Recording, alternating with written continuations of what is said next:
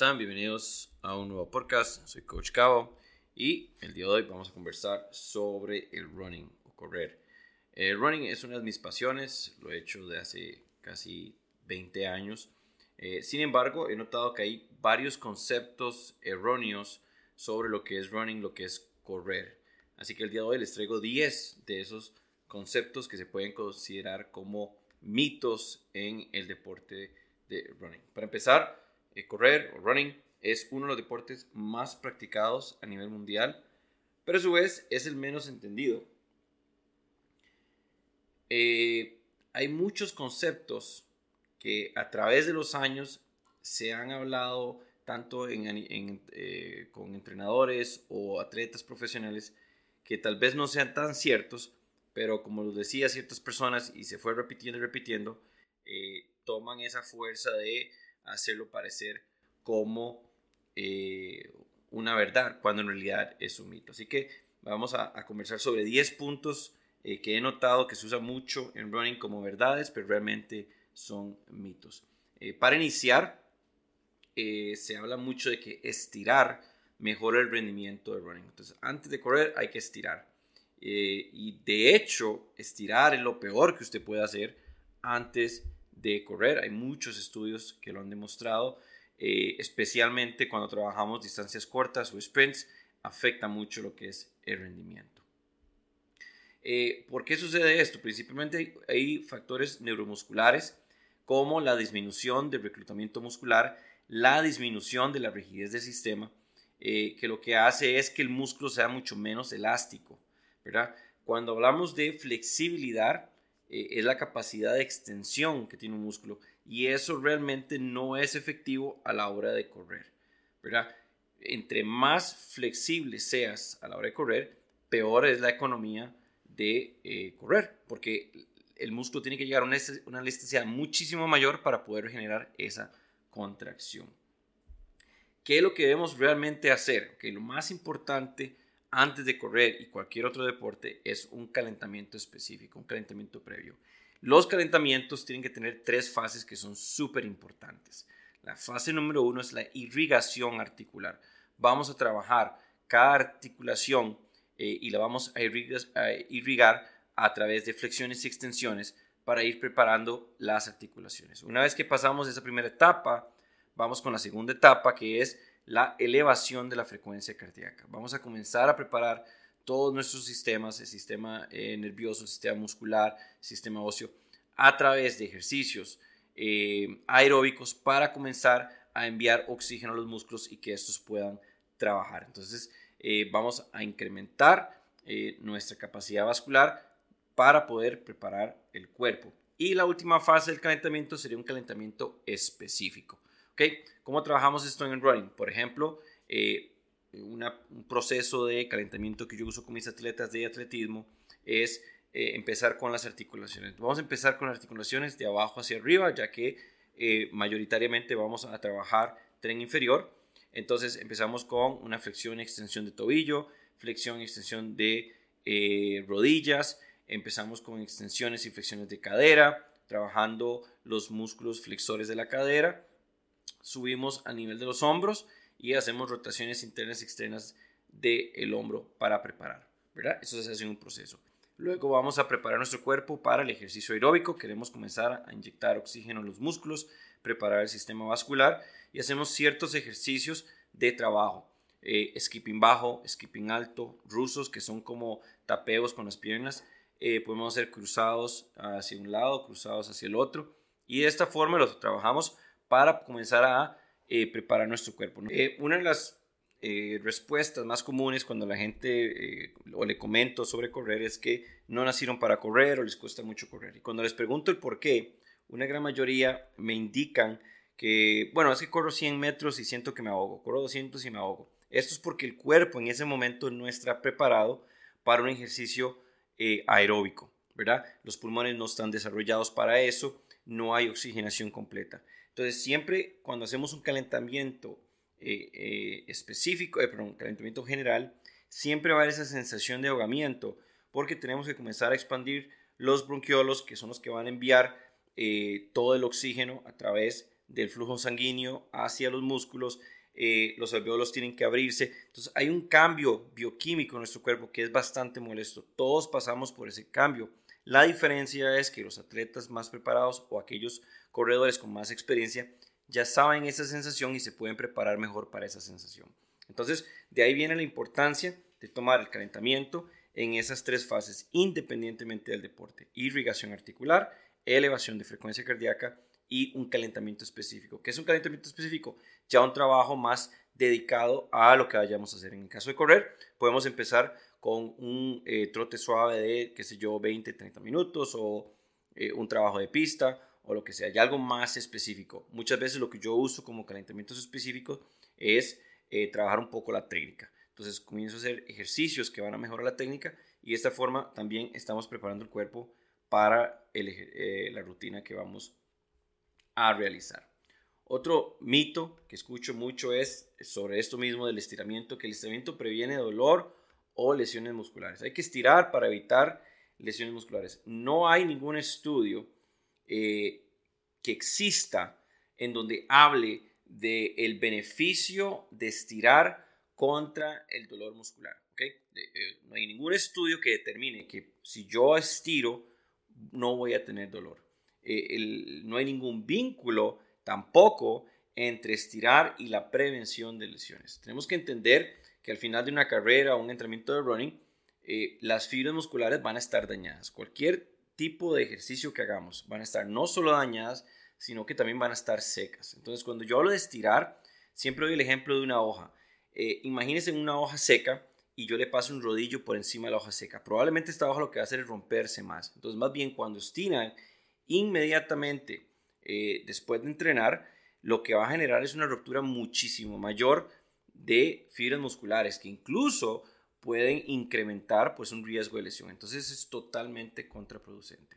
Entonces la pregunta que están haciendo ustedes ahorita, estoy seguro, es, entonces no estiro o cuándo debo estirar. Ahora, la respuesta no es tan simple. En específicamente cuando hablamos de running, depende mucho de la cantidad de kilómetros y la preparación de la persona, ¿verdad? Hay una regla general que yo aplico y es de 30 a 60 minutos de espera en, eh, de 30 minutos de carrera, Una carrera de 30 a una hora, por lo menos esperar de 1 a 6 horas para poder estirar. Sobre todo, eh, tener una buena alimentación, haber, haber comido y haberse estado hidratado. Entonces, una vez que los músculos nuevamente están hidratados, pues puedo trabajar un proceso de estiramiento después. Entonces, eh, mi recomendación de 30 a 60 minutos en running, de unas 6 horas. De 60 a 120 minutos, lo preferible es esperar de 12 a 24 horas antes de realizar cualquier tipo de estiramiento o masajes recuperativos. Y de más de 100 minutos, perdón, 120 minutos, por lo menos debemos esperar de 24 a 48 horas para estirar o para realizar algún tipo de masaje deportivo. Ahora, puedo hacer recuperaciones activas, que es súper recomendado, ¿verdad? Puedo caminar un poco, puedo hacer una actividad moderada y eso me va a ayudar a que los músculos se vayan recuperando de una manera natural. Como le digo, si sienten la necesidad de generar estiramiento, lo pueden hacer respetando esas normas de tiempo. Sin embargo, no hay estudios que determinen que van a ayudar con el dolor o que van a ayudar con la recuperación muscular. Eso tiene que darse en un proceso natural y se da dependiendo de la clase de atleta que es, la experiencia que ha tenido, el tipo de entrenamiento que ha llevado, ¿verdad? Entonces, importantísimo tener eso en cuenta con el estiramiento. Si se refieren a flexibilidad, es totalmente diferente y es otro proceso completamente distinto que se tiene que trabajar de una manera en conjunto con el trabajo de pista, con el trabajo de resistencia física y la flexibilidad. Pero el estiramiento como tal, para prevenir eh, una lesión o quitar el dolor no existe, es falso.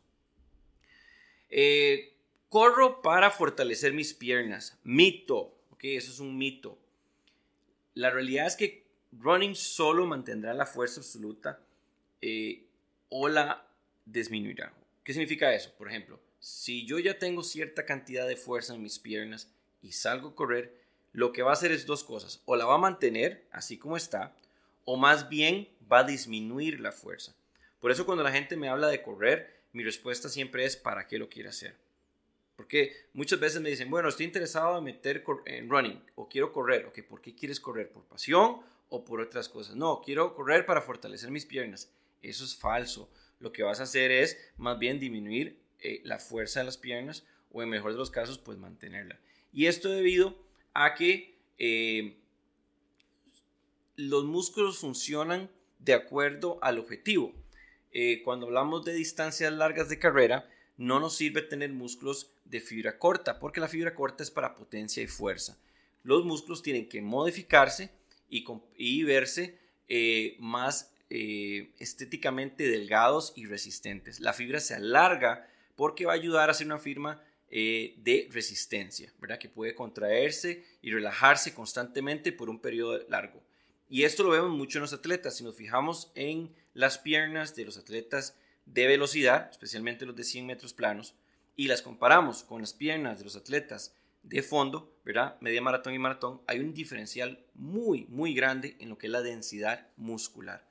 Entonces, si su idea es unas piernas más tonificadas, más fuertes, lo ideal es trabajo de pista de velocidad. Si lo que buscan es eh, unas piernas más delgadas y resistentes, pues el running le puede ayudar. Pero la fuerza neta la va a disminuir o la fuerza absoluta va a ser disminuida o en mejor de los casos se va a mantener. Entonces es para fortalecer. Hay que tener mucho cuidado en lo que es crecimiento, ¿verdad? Hipertrofia y fuerza. Son dos cosas totalmente diferentes. Y lo que busco es hipertrofia, hacer que mis músculos sean más grandes. No es lo, ideal correr. Si lo que busco es eh, incrementar la fuerza, tampoco es ideal. Si lo que busco es pues un biotipo muscular más delgado y resistente, correr te va a ayudar. Eso es un mito que he escuchado muchísimo, incluso cuando yo empecé a correr era uno de mis grandes temores y mucha gente me lo decía, no necesitas hacer trabajo de fuerza para las piernas. Los corredores no pueden hacer gimnasio porque se hacen más lentos y esto lo he escuchado aún eh, hoy en día con tanta información en línea, ¿verdad? A mí me lo decían, estamos hablando de hace casi 20 años, que no se meta al gimnasio, porque usted en gimnasio se va a hacer más grande y al hacerse más grande va a hacerse más lento. Es, es muy importante cuando yo entreno, una cosa es hacer ejercicio y otra cosa es entrenar. ¿okay? Si yo ya tengo un deporte específico, si hay algo que me gusta hacer y quiero mejorarlo, eh, sea running, sea natación, por ejemplo, eh, algún deporte de contacto, cuando yo hago un trabajo de musculación, cuando un trabajo de resistencia a la fuerza, tiene que estar enfocado en ese objetivo. De igual forma, si lo que busco es aumentar masa muscular o lo que busco es perder peso, cuando yo trabajo fuerza resistencia, tiene que ser enfocado en eso. Si yo hago un trabajo de hipertrofia buscando perder peso, no va a funcionar. Primero, porque el objetivo no es el mismo y segundo, porque la alimentación es totalmente contraria. Entonces, si lo que busco es perder peso, tengo que tomar una alimentación que me ayude a tener un déficit calórico y además generar un trabajo de resistencia adecuado a pérdida de, más, de grasa, ¿verdad? Entonces, todo tiene que estar entrelazado. Cuando yo hago running, tengo obligatoriamente que hacer trabajo de gimnasio. Eso sí, enfocado en eh, la carrera, ¿verdad? Como objetivo, mejorar mi resistencia. Súper importante, trabajo de piernas. Queremos esos músculos que sean bastante resistentes, que sean fuertes, que los ligamentos estén bien, eh, bien tallados, todo eso es con resistencia queremos fortalecer nuestra densidad ósea, se hace con trabajo de resistencia, queremos mejorar nuestro core abdominal para tener una mejor estabilidad, queremos trabajar los brazos, el torso, los hombros, son músculos que tal vez cuando hablo correr eh, únicamente empezamos en piernas y mucho de la postura a la hora de correr es importantísimo tener eh, músculos abdominales resistentes y fuertes, queremos tener hombros específicamente y pecho fuerte porque nos va a ayudar a controlar el braceo, ¿verdad? Eh, y controlar la postura a la hora de correr. Entonces, no es si quiero, es debo. Si eres corredor y es running, tienes que tener un entrenamiento de fuerza específico para mejorar el rendimiento, eh, para tener una mejoría en la economía energética durante la carrera y para mejorar la capacidad anaeróbica de los músculos que también son necesarios a muchísimos corredores les da temor incrementar la fibra muscular. Y entonces piensan que por eso eh, no les va a ayudar fuerza. Dos cosas importantes sobre ese mito. Primero, incrementar fibra muscular es completamente diferente. No es tan sencillo como todo el mundo lo dice. eh, la gran mayoría específicamente eh, running o atletas de rendimiento, no, no quiero hacer pesas porque me va a ser muy grande. Para hacerse así de grande como ustedes creen, no va a suceder de la noche a la mañana. Tiene un proceso de trabajo extrenado, eh, completamente distinto. Es muy complejo. en un atleta preparado, enfocado en hipertrofia, lo máximo que puede subir de masa muscular de forma natural sin ningún uso de eh, esteroides, es de 200 a 400 gramos de fibra muscular. Entonces, es sumamente complicado eh, pues lograr eso. Ahora, también volvemos a lo mismo, importantísimo de eh, tener un entrenamiento que se enfoque en mejorar los desbalances, que se enfoque en mejorar el rendimiento del running. Solo ir al gimnasio y hacer pecho y hacer piernas y hacer brazos no va a ayudarme en absoluto a mejorar mi rendimiento. Yo tengo que trabajar con un entrenador que no solo me dé un plan eh, de running, pero también me ayude con un plan de trabajo de fuerza. Yo usualmente en los planes de running obligo a los atletas por lo menos una vez por semana a hacer un trabajo de resistencia a la fuerza. El corredor tiene esta eh, singularidad que no les gusta hacer pesas, les gusta correr, les gusta ponerse las tenis y correr. Y yo lo entiendo porque a mí me apasiona también. Pero esto es importantísimo. Idealmente, trabajarlo de dos a tres veces por semana. Yo usualmente los obligo por lo menos una vez. Les envío una rutina en la cual pueden hacer una, dos o tres veces eh, y se modifica cada semana. Pero es importantísimo eh, y es casi que obligatorio tener un trabajo de resistencia eh, para correr. Otro aspecto importante que se habla mucho es el VO2 max, que ese es el principio de todo running. O sea, si usted no sabe qué es VO2 max, usted no puede correr y usted no va a servir. Y esto tiene cierta verdad y cierta mentira. Hay que tener mucho cuidado con ciertas cosas. No voy a decir que es totalmente falso, pero vamos a hablar eh, un poco de eso. El VO2 max es una fórmula que más escuchamos en running. Incluso muchos atletas hablan de eso sin realmente entender qué es eso. Esa es la capacidad de oxígeno que tiene nuestro cuerpo por litro de sangre. ¿Qué me ayuda esto? Es un factor importante en eh, el rendimiento de acuerdo a ciertos entrenadores. De hecho, se usa mucho en pruebas físicas para eh, ver la capacidad de rendimiento. Ahora, no es tanto la cantidad de VO2 max que un atleta pueda utilizar por litro de sangre, es la capacidad de recuperar ese VO2 max. Por eso decía que es un mito en cierto modo. Sí es importante, pero no como muchos lo hacen. Las pruebas físicas para medir el rendimiento se enfocan en la capacidad de eh, absorber eso por litro de sangre, ¿verdad? De absorber esa cantidad de oxígeno por litro de sangre. Y no necesariamente es eso, eh, no es el volumen, sino la capacidad de recuperación. ¿A qué me refiero? Por ejemplo, si yo tomo un atleta y lo pongo a correr 100 metros, 100 metros planos, ¿verdad? Quiero saber cuánto dura él en recuperar su frecuencia cardíaca y recuperar su capacidad máxima de oxigenación antes de volverlo a hacer. Entonces, si este atleta ocupa 3 minutos para hacerlo y tengo otro atleta que lo hace en 30 segundos, significa que el que tiene mejor rendimiento es el que recupera más rápido. Entonces, cuando hablemos de valores, tenemos que entender la funcionalidad de ese valor. Cuando le hablen a usted de VO2 max, enfóquete no en la cantidad que usted puede eh, acumular, sino en la la capacidad que usted tiene para regenerar y continuar. Y esto es importantísimo a la hora de correr, especialmente distancias largas. ¿Qué tanto mi cuerpo puede constantemente producirlo, generarlo y cuánto gasta en el proceso, ¿verdad? Porque si mi cuerpo es eh, con un rendimiento alto, no va a gastar tanto para poder generar esa cantidad de energía. Eh, vamos con otro punto que también es un mito y se ha hablado mucho y vamos a hablar de el lactato. Y no lo vamos a confundir con el ácido láctico, son dos cosas completamente distintas. Y el lactato lo pongo, el declaro se habla que el lactato provoca fatiga, ¿verdad? Ese es el mito específico, que eh, eh, acumulación de lactato va a provocar una fatiga muscular. Lo pongo en un mito porque no corresponde al cansancio.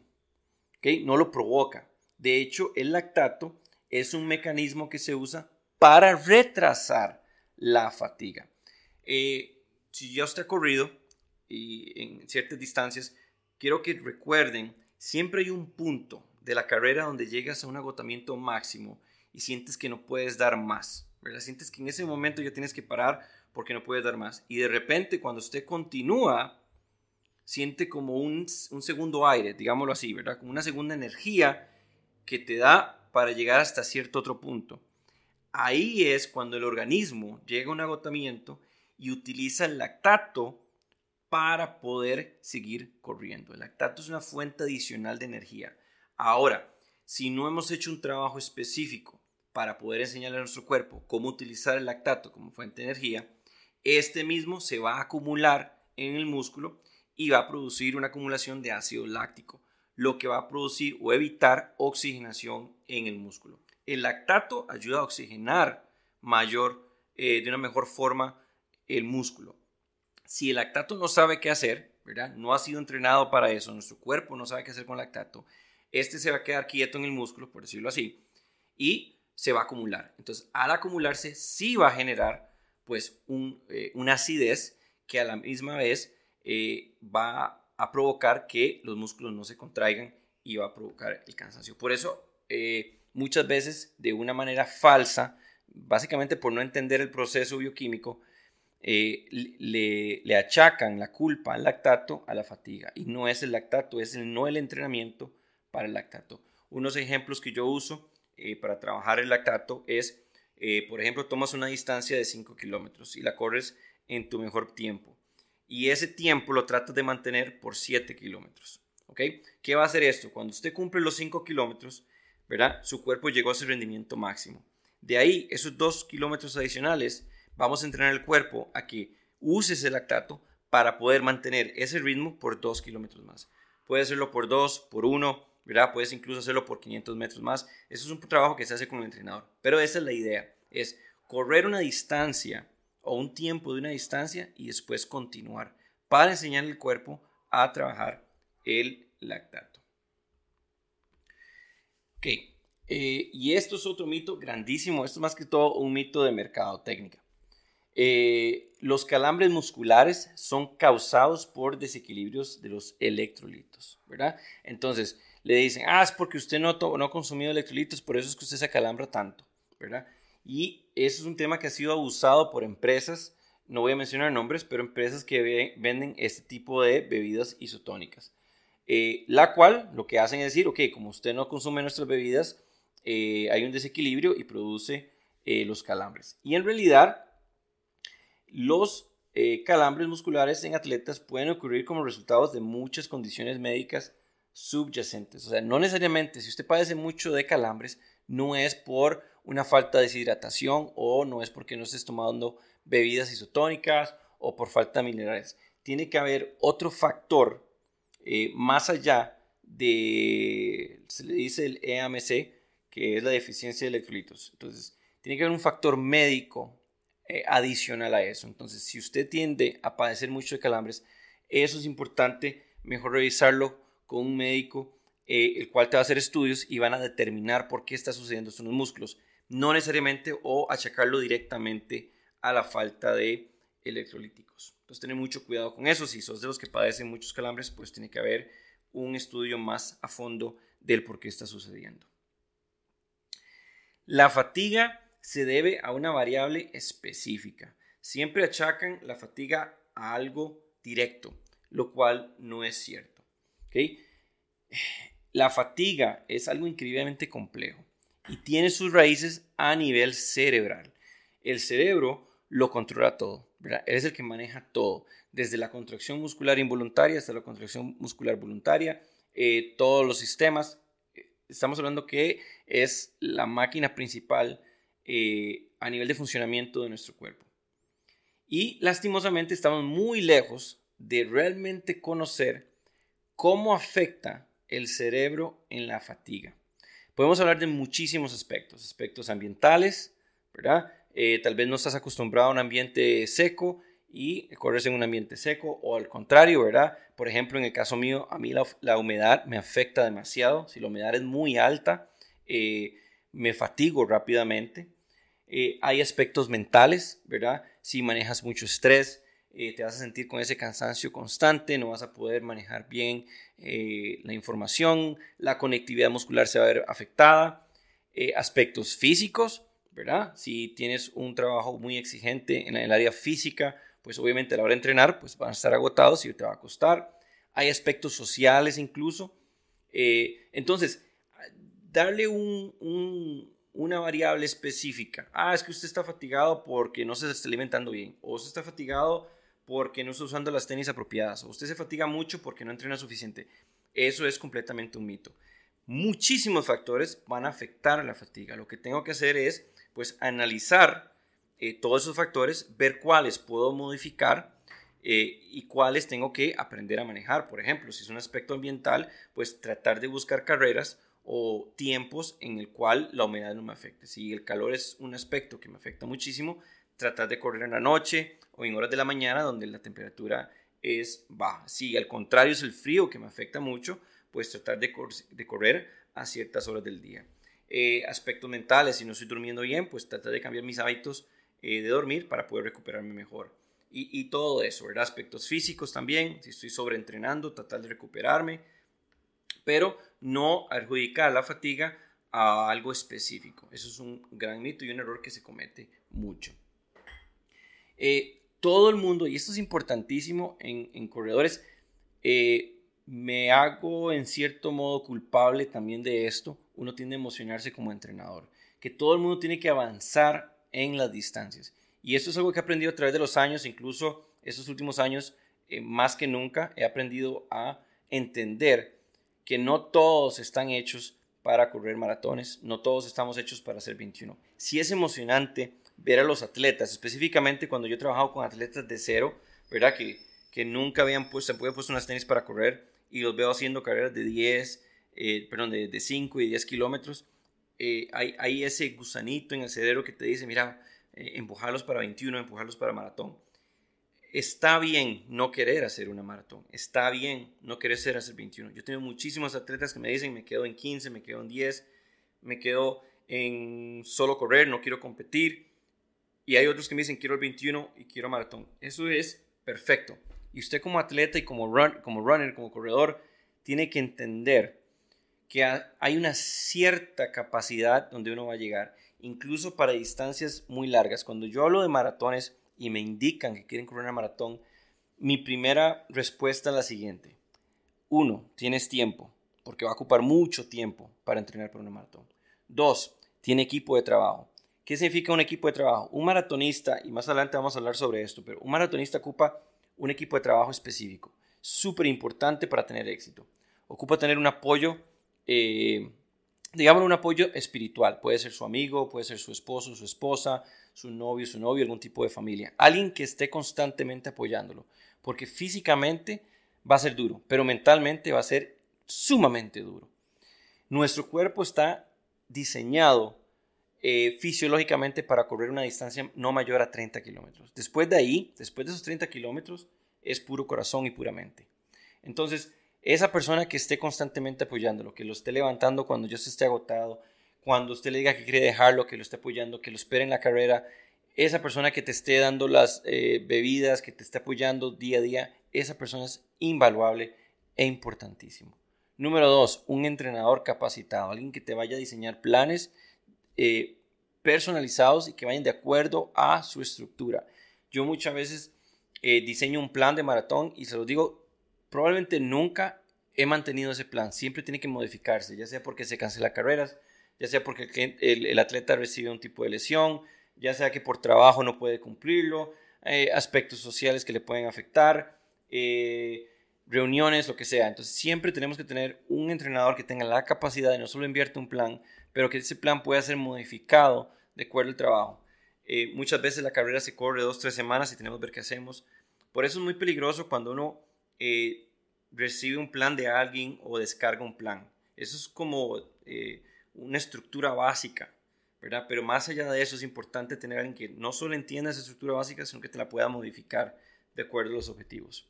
Eh, un nutricionista deportivo, importantísimo, la alimentación se va a hacer modificada varias veces durante todo el proceso de una maratón y un terapeuta físico que te ayude con recuperación de lesiones y masajes deportivos. Entonces, es un equipo bastante grande.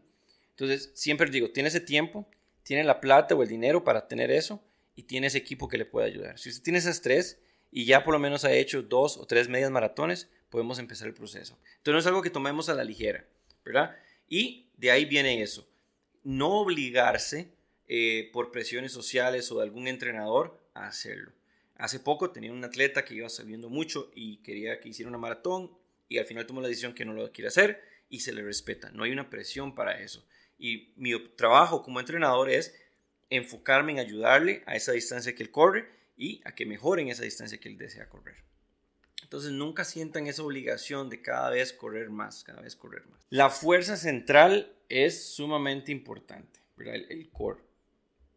Ahora, esto podríamos decirlo igual, es un mito a medias, tal vez por la forma en que se explica o se hace entender.